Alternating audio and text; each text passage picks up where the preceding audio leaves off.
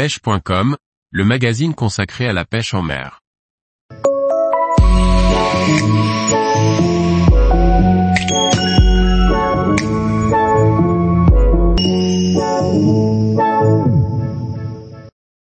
Le matériel à utiliser pour la pêche du brochet au rubber jig. Par Julien Lecouple.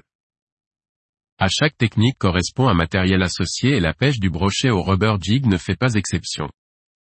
Pour une mise en œuvre optimale de cette technique le choix de la canne, du moulinet et du type de ligne est important. Concernant l'ensemble canne, moulinet à employer pour la pêche du brochet au jig, et même si l'emploi d'un ensemble spinning sera préféré par certains pêcheurs, je privilégie largement l'utilisation d'un ensemble casting pour des raisons d'ergonomie, de réactivité, de puissance et de sensibilité. Une canne résonante d'environ 2,10 mètres d'action extra fast et de puissance 10 à 40 G, et plus, sera parfaite. La résonance du blanc associée à une action de pointe très rapide, extra fast, de la canne seront des alliés pour cette pêche tactile, car il faut ressentir un maximum les mouvements de votre montage, les obstacles et surtout les touches des poissons qui peuvent être parfois d'une subtilité étonnante. La puissance de la canne doit être suffisante pour pouvoir extirper le plus rapidement possible les poissons retranchés au cœur des obstacles. Par ailleurs, un talon court est particulièrement appréciable pour le pitching, lancé sous la canne. En effet, il ne s'agit pas d'une pêche, longue distance, nécessitant d'avoir un long talon de canne offrant un bras de levier suffisant pour expédier loin son leurre, mais davantage d'une approche au plus près des obstacles nécessitant de pêcher, court, et précis.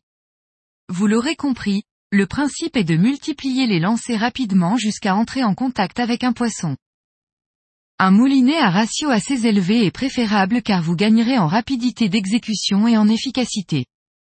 Une fois le leurre sorti de la zone propice, vous pourrez alors récupérer rapidement l'excédent de ligne afin de pouvoir relancer au plus vite. Privilégiez donc un ratio permettant de récupérer 75 cm par tour de manivelle et plus. Personnellement j'utilise un moulinet casting avec un ratio de 7.1, 1 d'une récupération de 75 cm TM, CM par tour de manivelle. En ce qui concerne la ligne j'emploie de la tresse en 20 centièmes minimum.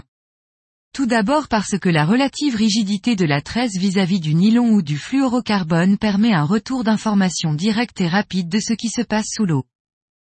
Ensuite, même si une tresse de diamètre inférieur pourrait suffire pour venir à bout d'un gros poisson, il faut la surdimensionner afin d'augmenter sa résistance lorsqu'elle est amenée à frotter contre les obstacles.